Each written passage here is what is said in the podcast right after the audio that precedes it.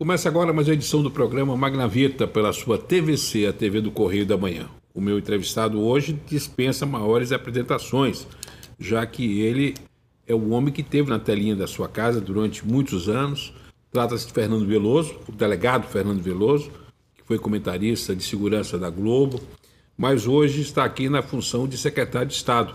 Ele é o secretário que comanda a SEAP, que é a Secretaria de Assuntos Penitenciários do Estado do Rio de Janeiro. Veloso, é, saudade do, do, dos estúdios, o, isso entrou na sua rotina de uma forma surpreendente, né? Como é que entrou? Como é que foi esse casamento seu Oi, com a Globo? Magna Vita. Acho que como, como grande parte da minha história profissional aconteceu acidentalmente, foi através de amigos. Eu nunca tinha feito planos para a aventura né, do lado de cá das câmeras e as pessoas disseram que eu me dei bem com a câmera, a câmera gostou de mim e a gente continuou durante um bom tempo. Foi uma experiência importante porque deu a oportunidade de a gente conhecer o lado de lá, né, uma outra visão né, do outro lado do balcão. E foi importante, porque ajudou a entender muita coisa do que acontece no serviço público, né, tendo um olhar diferenciado, esse olhar mais do jornalista, então ajudou bastante. Me fala, como é que surgiu esse convite? Como é? Me esmiuça essa história. Vamos lá, eu tava, eu fiquei chefe da Polícia Civil por três anos, os três anos anteriores eu tinha sido subchefe operacional, participei de, do planejamento de todos os grandes eventos que aconteceram no Rio, desde a Jornada Mundial da Juventude, na realidade, desde os Jogos Mundiais Militares, que aconteceram lá em 2011 a vinda do Papa, todos os Rock in Rios, a, as Olimpíadas e a, a, Copa do Mundo. E eu já vinha numa batida de seis anos, você imaginando a cúpula da polícia, é, isso exige uma dedicação muito intensa, você, você abdica de muita coisa. E eu vinha querendo dar uma desligada, né? E procurar alguma coisa que fosse um pouco, né, não fosse, não cobrasse tanto da gente no dia a dia. E aí eu sempre tive uma interação muito boa com a mídia, sempre atendi o pessoal e, e as unidades em que eu estive sempre me colocaram muito em evidência. E essa proximidade com jornalistas e com pessoas da TV acabaram vindo os convites e eu não levei muito a sério, foi quase uma brincadeira. E nessa brincadeira eu fui fazer um teste no estúdio e levei aquilo como uma oportunidade de aprender, de ter um olhar diferenciado, eu gosto muito disso. E fui sem, sem muita confiança, sem muita é, esperança de que fosse acontecer algo. E acabou acontecendo, eu acabei me envolvendo, acabei gostando daquela, daquele espaço, né, daquele, naquela, daquele tipo de abordagem que a gente faz para a segurança pública, né? no sentido da gente fazer uma, uma análise mais técnica, sempre imparcial, sempre neutra, nunca puxando para o lado nem, nem do Estado, nem do, da vítima. E eu acho que foi uma experiência bacana. Eu, até hoje sou abordado na rua, as pessoas. Chico, como é que foi isso? Porque a, a, a, o poder de fogo da Globo é extraordinário. É. E você estava quase que diariamente ali, né? É, na realidade estava diariamente. Eu acabei participando de diferentes jornais e depois eu ia para a rede, porque muitas praças não tinham comentarista de segurança, então eu era convidado a fazer comentários sobre questões que aconteciam em outros estados, inclusive. Olha, foi no, no princípio foi desafiador. Quando foi que você sentiu assim? Estou na Globo. Como é, como é, primeira ida ao supermercado, a primeira abordagem. Porque Olha, você isso... já tinha um papel midiático, porque você dava entrevista, Sim. mas não era uma coisa de entrar na casa todo não, dia, de conversar, é, do cotidiano. Olha, muito. É, é, é quando é foi fascinante. que você sentiu assim, o momento que você. Olha, eu acho que se você falou supermercado, tô, você está falando, eu estou me lembrando do episódio do supermercado. né? E a partir de um determinado momento, logo nas primeiras semanas, era muito comum, era muito difícil, na realidade, que eu não saísse à rua e fosse, fosse reconhecido. Né? Então, era difícil eu passar normalmente pessoal de supermercado, porteiro, motorista de táxi, né? essas pessoas que muitas vezes as pessoas nem ouviam o que a gente falava, mas viam né? a figura né? por conta do Jornal do Meio Dia. Então, a partir de um determinado momento, era muito difícil que eu não, não acabasse sendo reconhecido. Muitos me abordavam, né, e às vezes elogiavam, outros me criticavam, né, dizendo: ah, você deveria ter sido mais duro nisso, ou você foi duro demais naquilo. Mas era sempre uma troca e muito interessante. Eu acho que foi uma experiência muito. Eu já tenho mais de 40 anos de trabalho entre serviço público e, e, e iniciativa privada. Você está com 56, né? Tenho 56. Comecei Começou a... garoto, então, com Comecei garoto. Anos. Naquela época a gente começava muito cedo. Antes dos 14 eu já tinha quase a carteira assinada. Esperei os 14 para assinar. Seus pais são portugueses, é? Como é que você começou profissionalmente? Olha, a minha, eu comecei na área de departamento, ainda era departamento pessoal, não tinha inventado nada de recursos humanos e gestão de recursos humanos, nada disso. Era departamento pessoal. Comecei como funcionário de uma companhia que prestava serviço para a Brahma, ali na, na, Tijuca, na rua José Gino. Foi meu primeiro emprego. A partir dali eu evolui, trabalhei em companhia aérea, trabalhei na antiga Panam, trabalhei na American Airlines, é, tive um, um, longo período que eu fui empreendedor, tive vários negócios, desde pequenos bares, casa de suco, até uma pequena indústria. Né? Então, com 16 anos, Magna Vita, eu já era emancipado, que era para poder ter o meu nome no meu próprio negócio. E desde, com 16 anos? Com 16 anos, eu já, meus pais me emanciparam, porque eu já era sócio num bar, entrei na sociedade num bar, e desde então eu trabalhei 23 anos na iniciativa privada, e pela mão de amigos fui levado a tinha e a polícia? Como é que a polícia surge? A polícia da mesma forma, olha, foi, foi acidental. Eu nunca tive carrinho de polícia, nunca sonhei em ser policial. Né? Eu não tinha parente nenhum, não tinha conhecimento absolutamente nenhum.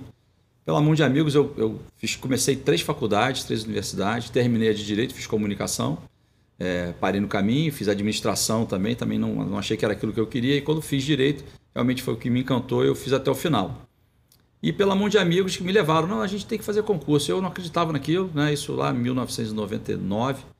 Eu não acreditava que a gente achava que era tudo carta marcada. Né? Hoje a gente vê que é diferente. Enfim, tem os seus problemas, mas uhum. não é como a gente imaginava naquela época. E eu fiz mais para acompanhar o amigo que me levou e comecei a estudar. Na primeira prova que eu fiz, eu quase passei na primeira fase e vi falar, tem, tem, alguma, tem alguma coisa aí que pode dar certo.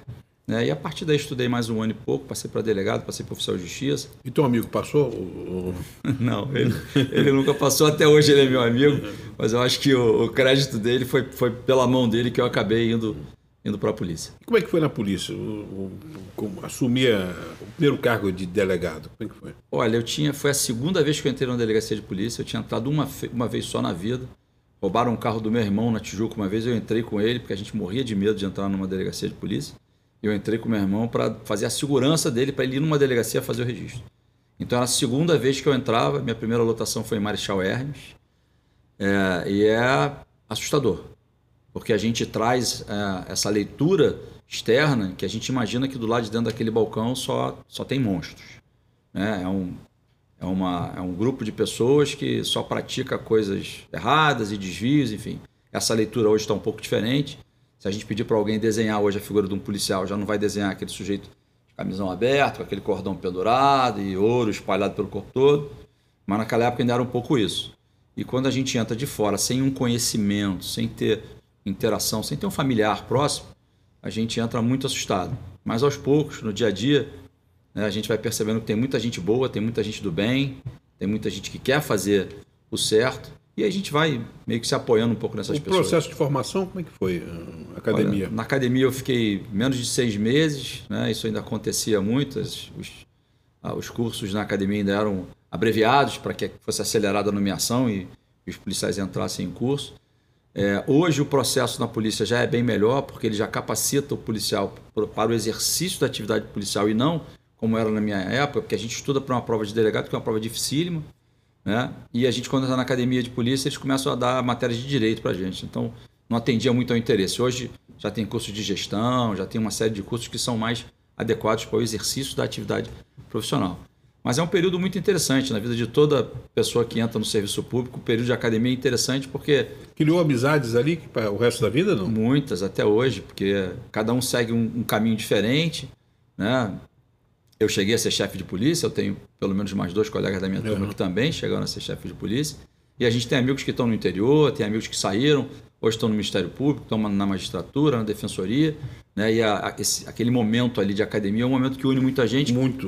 É, um tá momento. To, tá todo mundo muito feliz porque passou, mas ao mesmo tempo está todo mundo muito tenso, porque não sabe bem o que vai enfrentar né, preocupado, porque é um, é um desafio novo para todo mundo, então isso une muito. E em casa, quando você falou, passei no concurso, você é delegado, como foi a aceitação? Desespero total.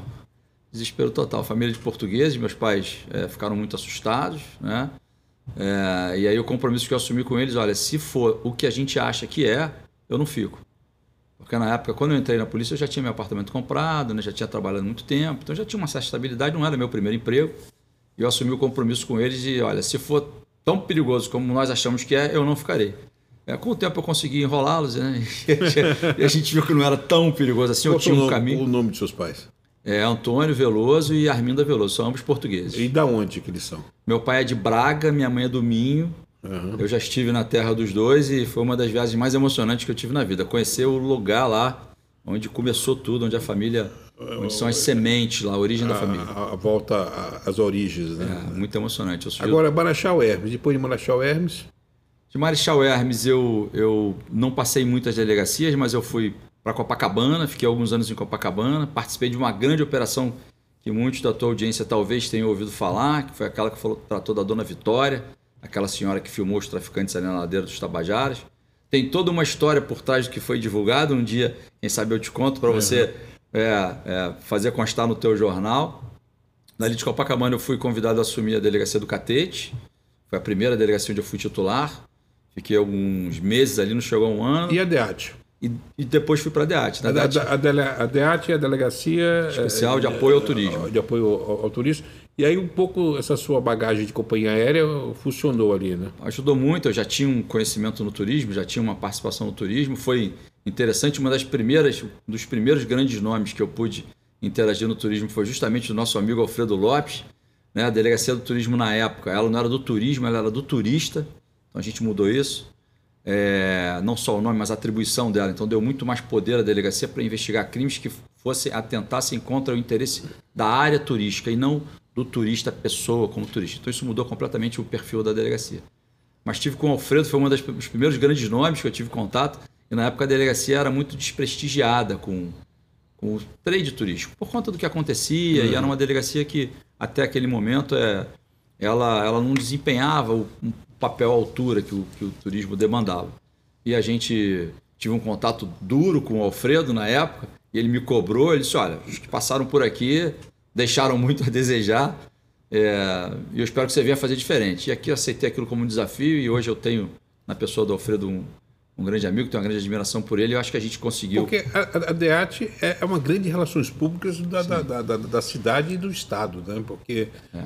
ali, ali, passam coisas inimagináveis. Não dá para escrever um livro. Muito. Sobre... Dá para escrever um Hoje livro. a titular é a Patrícia Alebanda, que é sua amiga, né? Esposa Sim. de Gilberto. Sim. E... Mas como é que foi na DEAT? Você sabe que eu tenho uma ligação muito forte com o turismo, tive eh, a honra de ser secretário de turismo do Estado e, e, e, e eu dei uma atenção muito especial à, à, DEAT. Como é que foi essa passagem? Coisas inusitadas assim que você possa contar? Olha, a DEAT, sim. A DEAT é uma delegacia especializada, né? então ela trata especificamente do turista estrangeiro. Tinha muito debate por que não tratava do turista nacional. Né? A gente tinha a DEAT enfrenta questões, por exemplo, vou te contar um caso específico que eu lembro aqui. Muitos turistas estrangeiros eles eram vitimados na ida para o aeroporto, quando estavam voltando para casa. Então eram vítimas de extorsão, de algum roubo.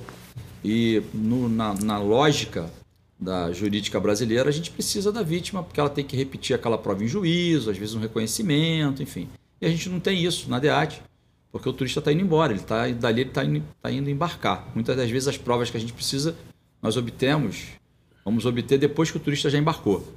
E aí isso impunha um desafio bem maior. Então, a gente começou a criar lá na delegacia, lá na DEAT, à época, mecanismos em que a gente conseguia, através do aval do Ministério Público, é, considerar ou validar essa prova que era obtida já com o turista no estrangeiro. Então, era um desafio enorme, é uma delegacia muito sensível, porque eu lembro que à época quando a cidade não tinha muito movimento, quando a gente não tinha grandes ações na área de polícia acontecendo, os jornalistas iam para a porta da DEAT aguardar alguma coisa acontecer, porque ali certamente ia acontecer alguma teria coisa. uma notícia. Sempre acontecia, a gente conseguia. Agora, você pega esse universo também para a gente avançar com outro assunto do turista estrangeiro aqui, você tem muito episódio envolvendo prostituição, droga, o, Brasil levou uma época que era o paraíso da, da de, de, de, quem queria é, mergulhar no turismo sexual, na questão da droga. E isso acaba gerando, acabou gerando muitos problemas com os estrangeiros, não?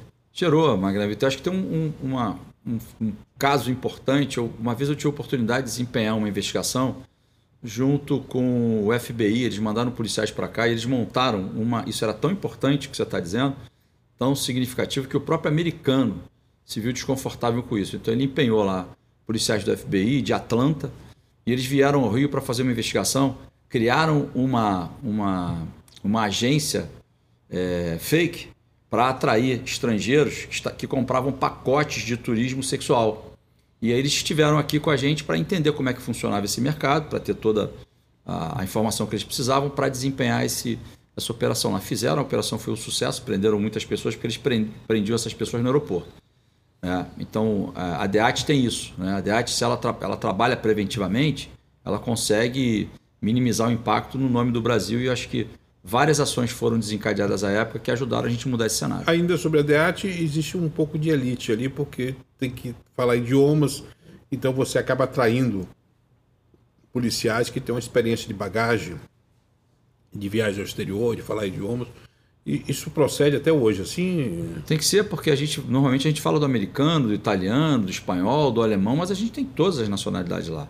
E de diferentes maneiras. A gente tem os estrangeiros sendo vítima e tem os estrangeiros envolvidos em ações criminosas. E aí a gente nunca consegue ter todas as nacionalidades, né? Todas as. Aliás, você desenvolveu um trabalho pioneiro na época, que foi um relacionamento espetacular com o corpo consular. Exatamente. Essa aproximação que você fez, aliás, está imortalizada lá em algumas cartas. É da sua gestão de agradecimento que estão na Paris da, da, da arte. Foi. Essa relação com o corpo consular é importante. É, né? Sem isso a gente não conseguiria fazer o que nós fizemos. Eu lembro de um outro episódio aqui, a gente está conversando, eu estou buscando a memória o que aconteceu é. naquela época. E nós tivemos o caso dos chineses que foram sequestrados, levados para dentro do alemão, que estavam ali na vista chinesa. Não sei se você lembra isso disso. Eu e, sei que até em caixa d'água você entrou. É, na caixa d'água. Então a gente conseguiu voltar dentro do complexo do alemão, por um dos chineses, né? Eles ele fugiram, né? Ele e ele foi passando para a gente as informações, a gente foi fazendo a rota inversa e chegou e conseguimos chegar ao local do cativeiro, que era uma caixa d'água, e aí tem aquela imagem da gente entrando é. lá.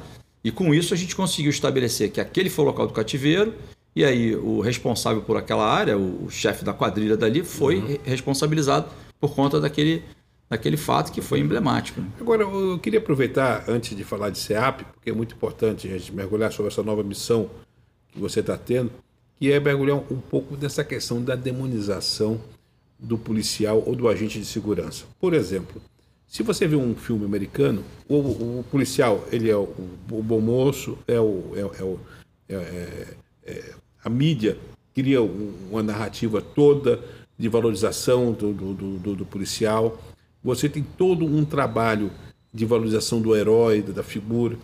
E no Brasil, você bem revelava aqui o, o, a preocupação que tinha, aquela imagem do, do policial malandro, porque de uma, de uma, certa forma, a partir da sua geração, começou a haver um ingresso de um quadro altamente qualificado e mudou muito essa imagem. Hoje você tem delegados titulares e tem é, policiais, agentes altamente qualificados. Você entra numa delegacia, aliás, deve-se um pouco ao, ou muito ao governador Garotinho, aquela questão da delegacia legal, onde você começa a ver um, uma nova geração. Por que esse preconceito latino do brasileiro de misturar policial com bandido? Porque a gente não consegue ter na mídia, é, é, é não digo endeusamento, mas a valorização de uma carreira que é tão fundamental para a sociedade como a atividade de segurança. É um reconhecimento, né, Magna? Então, acho que o que acontece é o seguinte: a gente tem hoje é, certos estigmas que colaram no policial né, e, e uma dificuldade para que a gente separe o que é o bom policial e o que é o mau policial. É, isso é, uma, isso é uma, uma luta constante, minha sempre. É, quando, enquanto chefe da Polícia Civil, a dificuldade era mostrar para o policial a importância dele não se render a esse estigma jamais, porque nós temos excelentes policiais que são, eu, eu diria, sem, sem risco de, de ser é, grosseiro até com a tua audiência, mas nós temos muitos policiais que são melhores é, centenas de vezes do que muitos cidadãos que não são policiais. Então, o policial ele não é sinônimo de, um, de uma má pessoa. Ele está inserido dentro de um contexto em que ele opera. Né? Vamos lembrar aqui que o Estado é, ele, ele detém o monopólio da força, e essa força pode ser usada de uma forma mínima ou máxima, podendo levar até a morte de uma pessoa. E Como quem foi aquele é... episódio do sniper lá na ponte, onde o governador sai é, na época o ex-governador sai festejando um tiro na cabecinha, né? É, e aquele, naquele episódio em específico a gente teve é, policiais que são snipers que me mandaram, eu estava na TV na época, você vai lembrar disso, uhum. e eu tive policiais que trabalham nas unidades de elite das polícias que me mandaram mensagens na hora revoltados com aquela história. Porque o, numa operação especial em que você tem um policial extremamente qualificado como um sniper, que ele é a elite da elite, quem decide se ele é, efetua o disparo ou não, é ele próprio. Ele tem alguém no comando, na cadeia de comando, que libera o tiro em determinado momento. Mas quem decide o momento e como faz ou não é o próprio policial. Então, essa responsabilidade não é de político nenhum, não é de chefe nenhum que está sentado em gabinete. Politizar a polícia uh, sempre é um foi, erro. sempre nunca deu certo. Né? É um grande erro. A gente precisa, precisa voltar a, a parece um pouco uh, repetitivo, mas polícia é, é uma unidade, é um órgão de Estado e não de governo. Seja o governo de direita, de esquerda, de centro, seja lá qual for. A polícia, como, como órgão de Estado, ela tem que manter a sua essência. Ela pode ser um pouco mais é, liberal, um pouco mais conservadora, né, dependendo do momento até em que a sociedade esteja, mas ela é um órgão de Estado e deve garantir ali, deve preservar a sua essência como órgão de Estado. Agora, uma das coisas que mais me irrita é uma expressão chamada enxugar gelo. Que é quando você vê, de repente, todo um trabalho, até da Polícia Militar, da Polícia Civil, e que aqueles pivetes, enfim, situações que são inacreditáveis, são levados, a polícia cumpre o seu papel, meia hora depois estão eles na rua, às vezes cometendo o mesmo crime. É. Quer dizer, é a sensação de enxugar gelo. Até que ponto o Ministério Público precisa ser parceiro da polícia e até que ponto a Defensoria Pública tem que entender que a sociedade precisa da polícia e de uma atuação mais liberal, mais veemente, porque eh, tanto eh, o Ministério como a, a Defensoria acabam inibindo muitas vezes o próprio policial, não só por enxugar gelo, mas também por depois eh, criar um pelourinho público de condenação é. para esses profissionais. É, você está tocando numa questão que é, que é, que é estrutural, né, na questão da, da segurança pública. O que me parece, Magna Vita, é que o que nós precisamos é, e espaços como o teu aqui são importantíssimos para isso, é, a gente precisa qualificar esse debate. Né? Então, hoje, é, a gente tem muitas pessoas que falam ah, muita da violência ela vem da droga, do consumo da droga, do tráfico de drogas, etc. Essa, essa discussão vai descambar para o lado devemos liberar ou não devemos liberar, liberar. Isso já aconteceu há algum tempo, agora está mais frio. Em outros momentos, nós discutimos a maioridade penal. Então, ah, nós devemos reduzir para 16 ou para 14, ou, enfim. E a gente fica nessa discussão rasa, que não mergulha na essência do problema. Enquanto nós nos mantivermos assim, a gente vai ter instituições que vão tentar preservar né, a sua imagem, vão se manter distante do problema e, afinal de contas, tem alguém que tem um compromisso de ir lá junto do problema e resolver. E aí, no que tenta resolver o problema, né, ele espirra na instituição. Então, tem instituições que conseguem se manter distante. A polícia não. A polícia tem que ir lá. É, o que ocorre é que a gente não discute, né, a gente não provoca essa discussão, e são raros os espaços para a gente ter essa discussão qualificada, para a gente discutir as origens do problema. Então, você falou você citou o exemplo do menor. Né? Isso, eu fui delegado em Copacabana durante três anos, e isso já era problema há 40 anos. E se a gente voltar longe, isso continua sendo problema. Então, houve uma época em que eu respondi ações, mandados de segurança, porque eu era impedido de acolher esses menores da rua, porque eu tinha que fazer isso só com o apoio de unidades de assistência social. E às vezes eu não contava com essas unidades, mas a população de Copacabana vinha à nossa procura e disse: Olha, você tem que fazer alguma coisa. A praça, ali do lado da delegacia, da 12, está um caos.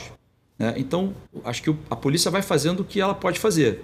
Né? O que o policial não pode fazer, é importante que a gente deixe isso bem claro, é, é superar um impedimento legal e se achar o, o, um justiceiro da sociedade. E é o que muitos cobram, inclusive, hoje. Não, e que foi a essência do movimento dos, dos milicianos. Exatamente. Essa questão do justiceiro leva ao, ao, ao surgimento de um outro extremo que infelizmente contaminou aí a, a, as comunidades. Isso tira o que a polícia tem de mais caro, que é a sua legitimidade junto à sociedade. Não tem polícia, Magna Vida, Magna Vida no mundo que, que tenha sucesso na entrega do serviço que ela tem que fazer à sociedade se ela não é legitimada para a sociedade. Então a gente hoje vive um, uma dicotomia aí eterna, que a gente não consegue avançar, que é essa coisa. Eu, eu quero a polícia, mas eu quero a polícia para fazer o. Eu já presenciei é, viatura da Polícia Militar sendo questionada, estava pegando os pivetes e estava sendo questionada por uma senhora, falando veemente, como se fosse a justiceira, a, a mão da, da, da, liberdade, enquanto você via que. Agora, assistência social é fundamental. Não, não adianta você, você desenvolver a questão da distribuição, a, a presença do, do, do, Estado nas comunidades, que eu, eu, reputo que a questão da UPP foi que nós fizemos aquelas unidades de lata, mas o Estado acabou não chegando. Quer dizer, não adianta você ter o policial vulnerável se você não tinha programa social, não tinha escola, não tinha geração. Você concorda que, que isso foi um, uma falha de algo ficou capenga? Ou... Em absoluto. A gente, para que a gente saiba se um programa deu certo ou não, a gente precisa ter indicadores. Olha, esses indicadores demonstram que isso deu certo ou não. Na segurança pública, o que nós mais temos é indicadores. Nós temos, inclusive, o Instituto de Segurança Pública que traz esses números, todas essas variações. Está ao acesso de todos lá, a maioria dos dados está ao acesso público. Todos os órgãos de fiscalização podem controlar lá como é que a polícia está fazendo e tal. Em outras áreas, em outros segmentos, né, como da assistência social que você disse, a gente não sabe. Mas quando você foi chefe de polícia, que você estava com, com, a chave do, do, da solução na mão, você criava uma relação interdisciplinar com essas áreas, tentando é, mobilizar? Magnavita, quem mais quer fazer parcerias é a polícia. Tentamos é, incessantemente, houve casos, eu vou até te. É, numa operação em que houve cinco mortes, e a gente tentou fazer uma parceria com a defensoria para legitimar a investigação que estava sendo conduzida. E assim, o que nós errarmos, nós, quer, nós queremos que seja evidenciado. Sim, sim. Agora, o que nós acertarmos, nós queremos que isso seja validado. Então a gente chamava, né? mas essa proximidade a gente nunca conseguiu, porque, como eu te disse, né? As instituições procuram se blindar. Parece aquele negócio, ai, polícia sou contra.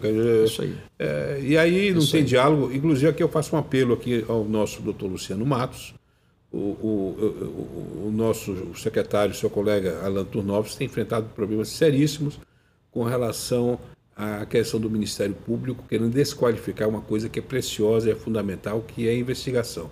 Ou seja, reunir provas, tudo isso, e, e, e se não houver um entendimento do Ministério Público, e nós temos hoje a sorte de ter um Luciano Matos Sim. como procurador, como o, o, o, titular do Ministério Público no Estado, criar esse interface. É lamentável alguns casos que eu registrei de, de, de ações do, do MP é, na questão do, do, que irritou profundamente a, a, a atuação do Orlando Novos. Mas vamos falar da sua nova missão, CAP. Você assume no meio de um turbilhão chegou a, quer dizer, o titular tinha sido preso, é, é, logo na sequência um delegado de, federal assume, hoje está no Degase, e você aparece como salvador da pátria. Okay. Que responsabilidade foi essa? Como é que, como é que surgiu esse convite? Magno, eu acho que, que o, o, a gente tem que acreditar primeiro ao, ao, governador Cláudio Castro, porque ele, ele tem a habilidade de um encantador de pessoas. Porque o ele convite, é um sedutor. Ele, é, um é sedutor. sedutor. é. O convite que ele faz é. O, o, o Juninho do Pneu, que foi para. que voltou agora à Câmara, que foi secretário do, do, do Transporte, é, eu brinco, a Secretaria dos Problemas do Transporte. É ele disse para a Magnavita não tinha como dizer não. É isso. Mas eu saí de lá depois, eu não tenho ideia da cadeira elétrica que eu é. sentei. Não, o governador foi muito, ele foi muito franco, foi muito transparente. Né? É, e ele, como você disse, ele é sedutor e ele me colocou né, um desafio é, de forma bem clara. Né? Ele, ele disse, olha, isso aí só está trazendo problema, é uma pasta importantíssima. E eu acho que ele soube dizer as palavras-chave, né? porque eu tenho pessoas que me conhecem, eu, eu sou seduzido por desafios. Né? Então a gente, a gente não, não entrou ingênuo ali, a gente sabia que o problema ali é complexo, é uma pasta complexa, mas na vida você tem uma ideia, é, as pessoas acham que a SEAP só faz a custódia de presos, só é responsável por não deixar os presos fugirem.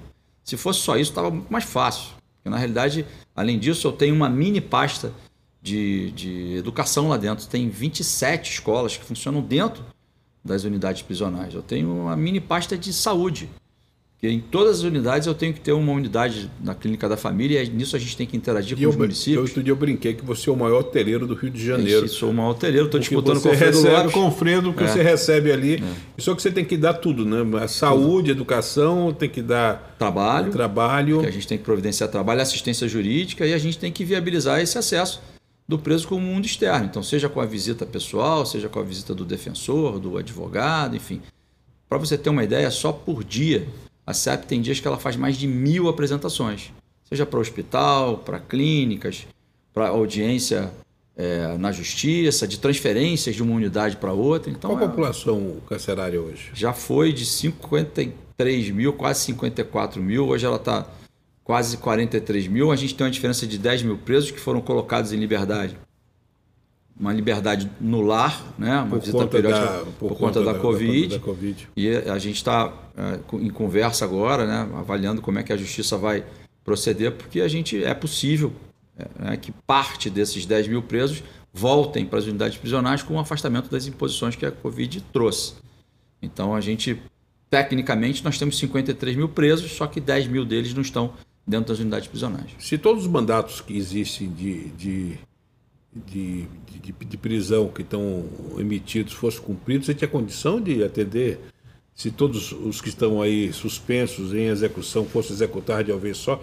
Porque o, o, hoje, se o, o Alan Turnovski botar a máquina para trabalhar e começar a mandar gente para você, você vai colapsar. Né? Mas eu tenho dito para ele, Coronel Henrique, assim, calma, a gente não precisa resolver todos os problemas de uma vez, vamos devagar.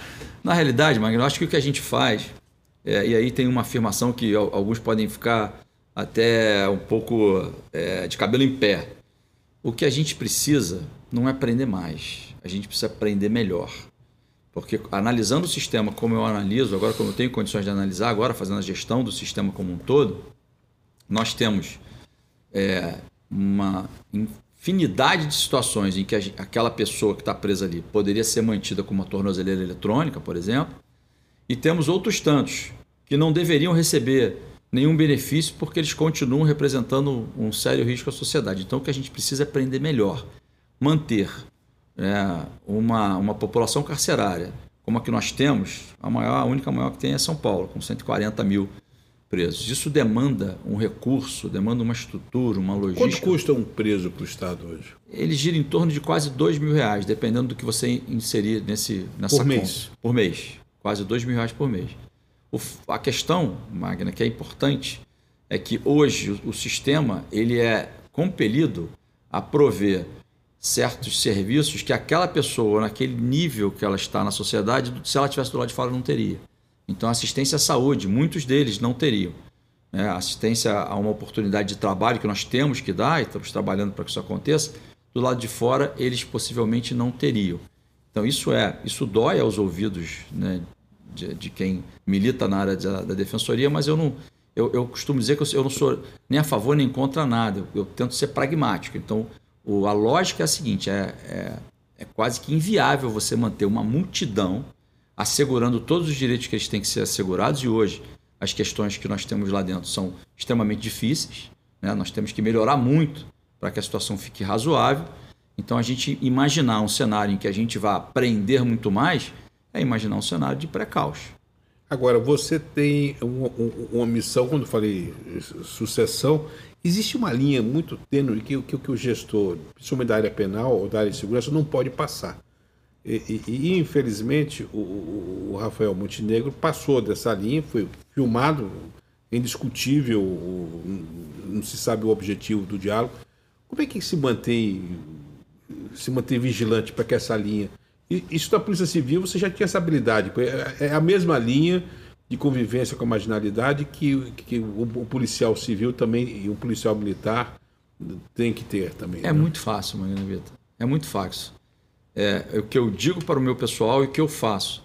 Nós não podemos fazer nada que nós não possamos explicar publicamente. Então façamos o que tivermos que fazer, mas consciente de que nós temos condição de explicar tudo que nós fazemos. Então não dá para endeusar bandido, né? Não, eu, uma das primeiras coisas que eu disse é que eu não vou apertar a mão de bandido nenhum. Né? Vou fazer com que os direitos deles sejam respeitados e vou fazer com que eles cumpram as regras do sistema. Né? Então não tem apertar a mão de ninguém. É, eu acho que essa essa ideia de que o sistema precisa flexibilizar e o sistema precisa dar agrados a determinados integrantes de organizações criminosas que lá estão para que eles se mantenham. Mas o próprio sistema se mudou na questão da acomodação, se Sim. rendeu à questão da acomodação das facções, né? Porque, Sim. Porque o, o, o, hoje a distribuição é feita a partir de uma exigência das facções. É, o que me incomoda muito, a gente já começou a mudar um pouco isso. A gente já, eu tenho ido é, a várias unidades, eu vou visitar e quando eu visito, eu visito com. vou a todo canto da unidade, eu entro em todo canto. E a gente já começou a tentar mudar isso, porque essa ser refém da, da, da, da facção é um fato. Então eu sei que em muitas situações, uma pessoa que chega presa, é o CEP dela que determina em que unidade ela vai estar. Muitos deles se, se veem, né? Não, eu sou integrante da facção tal, mas muitos outros não. Então a gente tem diferentes tipos de presos. Então, o que nós já começamos a fazer, algumas unidades já começaram a fazer isso, a gente já tem inclusive uma, que basicamente ela só tem o preso que nós estamos rotulando de o preso não violento. O que é o preso não violento? É aquele que está preso, condenado ou por alguma medida cautelar e o crime que ele cometeu não pressupõe violência contra a pessoa. Então é o golpista, é o estelionatário, é o crime financeiro. Agora, agora falando, falando nisso, outro dia eu recebi uma, uma ligação telefônica. Papai, eu me, tô, tô, me, me sequestraram. Aí, aí, aquela coisa de você toma um susto. Aí você pensa, não, não é trote. Então, aí, você, aí, aí eu compartilho com, com, com o telespectador. Aí o cara desligou o telefone porque eu usei a palavra-chave. Eu falei, salve povo de Israel, salve povo de Israel. Aí eles desligaram o telefone é na hora. Aí. Esse negócio de povo de Israel. É a maior facção que tem no sistema hoje. Virou uma facção. Virou também, né? Virou uma facção. E o sistema. Que era para ser neutra, né? Era para ser Era para ser é. a miscelânea, né? É. A guerra que nós já começamos, que nós já assumimos, é não nos rendermos a isso. E aí nós estamos forçando a criação de espaço para aquelas pessoas que estão presas é, e que não praticaram crime com violência, independente do CEP delas. Não vamos começar a misturar facções, porque a gente corre risco quando, quando a gente faz isso. Mas nós vamos começar a dar opção àqueles que entram, para que se eles não quiserem se apegar a um determinado poder daquela facção, eles terão esse espaço específico separado para eles. Em algumas unidades a gente já conseguiu fazer isso, eu pretendo fazer em todas. Em breve a gente tem uma, uma unidade prisional, que é uma unidade é, é, de, de, é, industrial, eu pretendo reativar aquilo e aí a gente vai inaugurar aquilo só com presos não violentos. Mostrar, é como se a gente fosse construir, Magna Vita, um grande muro dentro da SEAP. De um lado do muro ficam aqueles presos que já cometeram violência, trocaram tiro com policiais, agrediram pessoas, roubaram, praticaram extorsão, homicídio. E do outro lado de muro, todos os outros que praticaram crimes também, mas que não optaram pela violência.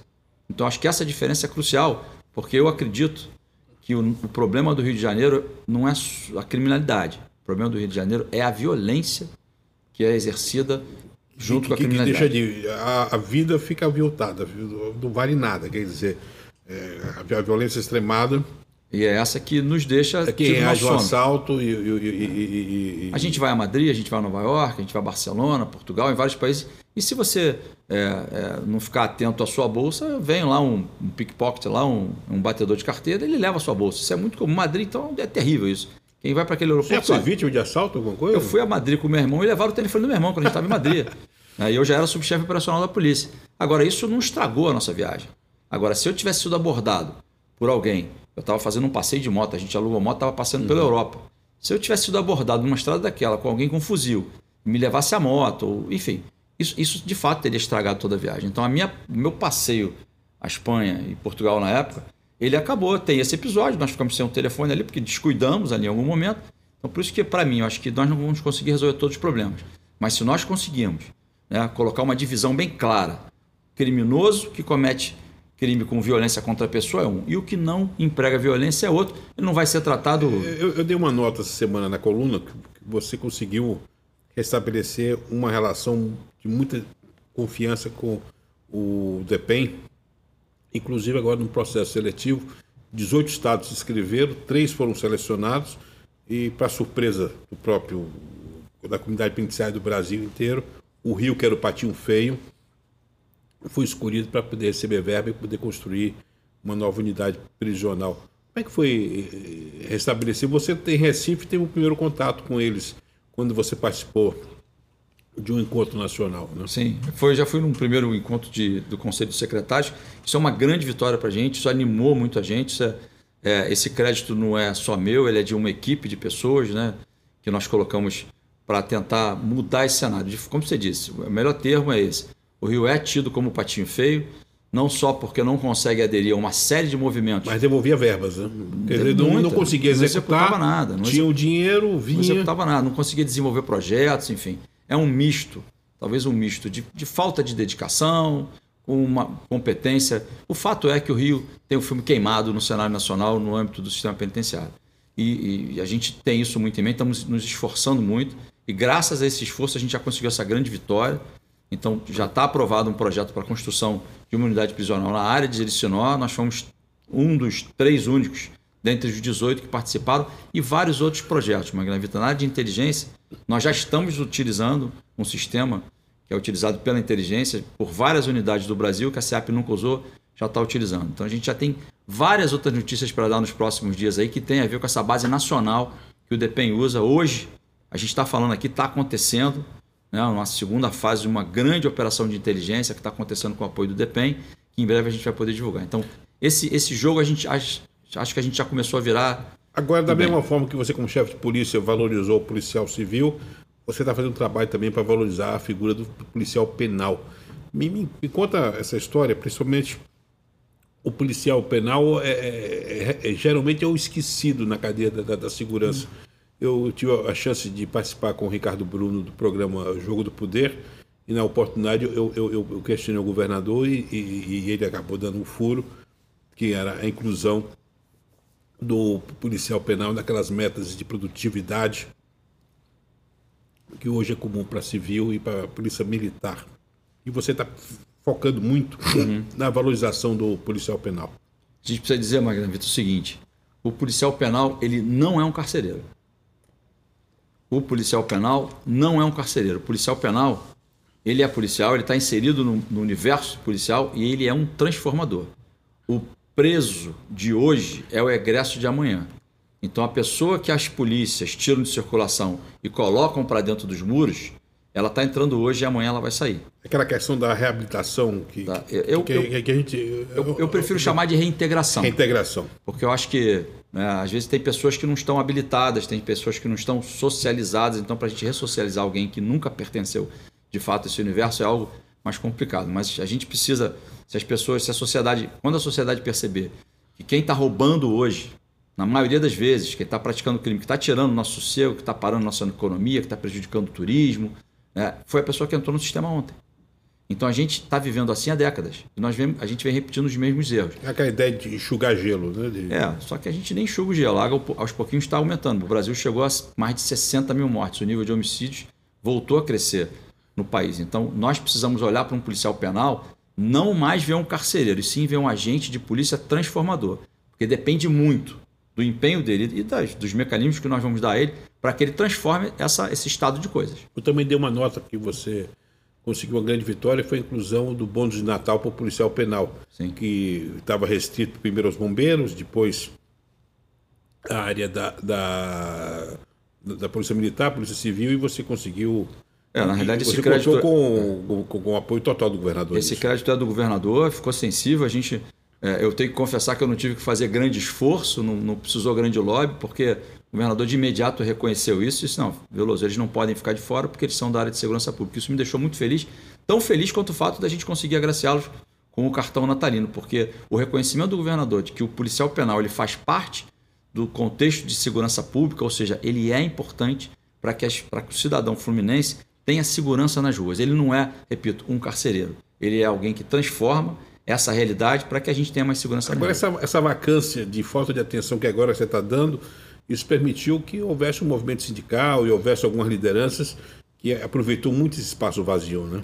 É, é Magna o, a conveniência política de determinados grupos, ela sempre vai acontecer, ela faz parte do jogo. A gente não espera reinar absoluto em lugar nenhum. Essa, esses supostos atritos, eles até são positivos, eles são ajudam a gente ajudam. A, a, se mexer, a sair de uma zona de, de conveniência. Eu acho que nós tanto, tanto os movimentos sindicais, sejam eles quais forem, a gente está buscando a mesma coisa. Só que às vezes eles têm uma, uma, uma, velocidade que, não, que a gente não pode realizar. Mas o fato é que estamos todos buscando a mesma coisa. Você falou, eu queria pegar uma entrelinha de algo que você falou que eu acho importantíssimo, que é a unidade industrial. Sim. Porque é, há todo um conceito. Outro dia eu tive a honra de visitar lá o, o, o Museu Penal, que você me levou para conhecer.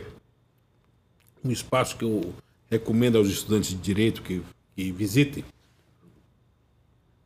que é o Museu Penitenciário, e a maioria das fotos era de pessoas trabalhando. Sim.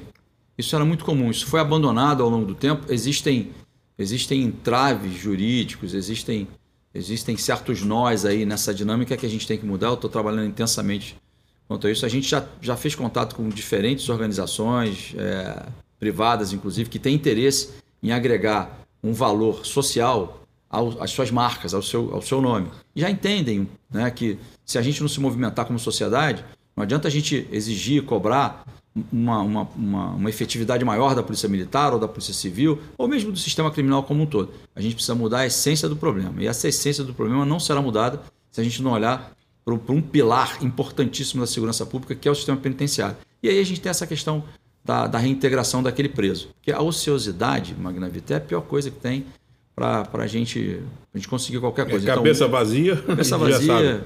Agora, deixa eu te falar uma coisa, principalmente uma curiosidade minha com relação ao interior. Nós estamos falando para a TVC, que tem a sua base de operação na, na região serrana. Quando a gente fala em questão carcerária e a questão da CEAP, a gente pensa muito em capital, porque aqui é uma concentração. Mas como é que é a questão do interior, da, do, do, de levar para o interior ou ter o interior na, na, na base da SEAP? A SEAP tem unidade prisional em nove municípios, tirando a capital outros oito. Esse final de semana, por acaso, eu vou estar em Norte e Noroeste, vou Itaperuna, Campos e Macaé, para conhecer de perto aquela realidade. O que acontece, Magna Vita, é que acho que o nosso maior desafio, além da distância, além de estar mais afastado da capital, a gente ter questões de deslocamento para fazer transporte de preso, porque até o transporte de preso é diferente de qualquer outro transporte, ele é mais complicado, ele implica numa série de questões. É, agora, a, a nossa luta é porque determinadas regiões do estado, em especial a região norte e noroeste, ela é, ela é caracterizada pelo predomínio de determinada facção. Então, uma facção se sobrepõe a uma outra. E o que nós estamos lutando é para que esse domínio não se estenda à, à, à, à parte interna da SEAP, ou seja, não se estenda para dentro dos muros da SEAP, o que acontece hoje. Então, por isso que a gente está é, se dedicando intensamente a criar espaços para que esse domínio que está do lado de fora não se reproduza para o lado de dentro. Porque senão a gente tem uma. A polícia como um todo vai ter uma dificuldade muito grande para conter a violência nas ruas. Agora, você eh, chegou na CEAP trazendo uma equipe altamente profissional, a Beth Caires, que Sim. é uma pessoa que na polícia tem um conceito espetacular. O seu chefe de gabinete, o Figueiredo. Enfim, você trouxe uma equipe um, um, também para comandar a área da inteligência. Mas você tem problemas, eu, eu, eu, diria, deformações na questão. Uma delas é a questão de ter de alimentar 40 e poucas mil pessoas. Quer dizer, você tem alguns focos que são focos de corrupção, de abdução de, de, de, de interesse. Como é que você, esse seu currículo assim que é impecável nessa área da moralidade, está combatendo isso dentro da SEAP? Com muita transparência, Magna Vitor. Eu já procurei o presidente do Tribunal de Contas, doutor Rodrigo. Nós apresentamos a ele o estado de coisas que nós encontramos. A doutora Beth Caires, ela, para mim, é a pessoa que, primeiro que eu confio extremamente nela, a pessoa que está ao meu lado já há muitos anos. E nós encontramos um cenário ali em que, você sabe, a administração da coisa pública ela é amarrada por uma série de regras. A gente não faz como a gente faz na iniciativa privada. Então você tem que seguir essas regras. Eu assumi uma, uma pasta em que a maioria das contratações é, elas não, não, estavam atreladas a um contrato. Então eram, eram emergenciais, eram termos de ajuste de contas, aquelas coisas que são precárias, que fragilizam e que dão mais margem ainda e que eram para ser temporárias e que ficam eternas. Se né? eternizaram, né? em situações que colocam em, em risco, inclusive, a própria pessoa do, do, gestor. Então, junto ao Tribunal de Contas, nós estamos trabalhando no que chama de termo de ajuste de gestão, né, que é, um, é quando você faz um diagnóstico de como está a situação, demonstra a dificuldade para você chegar a uma regularidade. Então, a gente já sabe que não vai conseguir isso em dois ou três meses, porque isso é um processo lento. A gente apresenta isso num grande relatório formatado e entrega para o Tribunal de Contas, que tem que nos fiscalizar e diz: olha, aqui eu já sei que eu não vou conseguir cumprir. Então, isso é uma modalidade que o Tribunal de Contas tem aberto para a gente e a gente está buscando fazer isso para transparência. Então, a gente tem intenção de esconder nada. você falou do doutor Luciano, procurador-geral, eu estive com ele ontem, por acaso também. Então, a gente implantou lá uma comissão revisora, em razão do que aconteceu na época em que nós substitu substituímos o meu antecessor. E essa comissão revisora já chegou lá à conclusão de diversos atos lá, que, enfim, foram absolutamente desprovidos até de legalidade, muito menos de razoabilidade, transparência, e, terão, e foram revistos para essa comissão. Então, o relatório dessa comissão já está sendo apresentado ao Procurador-Geral de Justiça também, para que o Ministério Público adote as medidas que entender por bem Quem errou, adotar. Que pague pelo erro. É, e nós, é com transparência, Magna Vitor, acho que assim, a gente, a gente encontrou um cenário muito complicado, porque se nós ficarmos sem luz, tivemos problema de luz esses dias, então você imagina uma unidade prisional sem luz, o que pode acontecer. Né? Não só uma questão da segurança, tanto para os presos, porque pode acontecer coisas entre eles lá, como para os próprios policiais, mas também é na questão do calor, né? Você imagina, Bangu, o calor que faz, ficar sem, sem luz e a gente tem que resolver essas coisas. Então, eu vou até fazer um espaço aqui para. Não sei se isso é um, é um jabá, não, mas eu, vou, eu, vou, agradecer aqui ao presidente da Light, eu liguei para ele e disse: Olha, presidente, só tem que me ajudar, porque eu tenho um transformador que queimou e eu vou demorar uns sete dias pelo menos para comprar outro, por mais rápido que eu faça isso. E se eu ficar sete dias no gerador que está precário, sem manutenção, a gente pode ter um caos, porque isso pode eh, ter repercussão, inclusive, nas ruas. E de pronto, no mesmo dia, estava um caminhão lá, um gerador da Light, que fez isso ali por um telefonema meu. Então, essa, essa sensibilidade. Então é, mas passa pela credibilidade também do gestor é, e do cacife pessoal. Estamos chegando ao final da entrevista. Eu, eu, eu, gostaria de falar um pouco da sua incursão na política, porque você foi candidato a vice-prefeito agora eh, na última eleição de 2020. Como é que foi enfrentar uma campanha político-partidária? Aliás, a, sua candidatura turbinou muito a, a candidatura do, do, do, do, do seu cabeça de chapa lá. Olha, Magna, como tudo na minha vida foi uma grande aventura, uma outra experiência, eu nunca tinha nunca tinha participado. Na realidade, eu não tinha planejado isso. Foi uma vez mais pela mão de, pelas mãos de alguns amigos que me levaram, que amigos? me convenceram. É, eu continuo considerando os amigos. Mas foi uma experiência ímpar, foi extremamente é, é, gratificante. Né? Eu pude conhecer muita gente, pude ter um olhar também para a política, porque a gente às vezes critica muito. Mas é né? é importante tá, A gente reclama, mas é importante é, a gente entender e saber qual é a dificuldade que o, hoje, hoje a imagem do político ela está muito queimada e muitos amigos vieram me dizer isso. Olha, você está doido, você vai queimar seu currículo com isso e tal. Eu falei, não, não vou queimar nada, eu não vou, eu não vou ser outra pessoa porque eu estou concorrendo a um cargo, eu vou continuar sendo Fernando Veloso. E assim a gente fez. Agora é importante a gente entender, é importante que o cidadão é, se propõe a fazer até essa proximidade com a atividade política. Pois é, mas isso eu concordo com você, porque a gente que demoniza a política permite que os espaços sejam ocupados por quem não tem o, é, é, é, princípios para ocupá-los.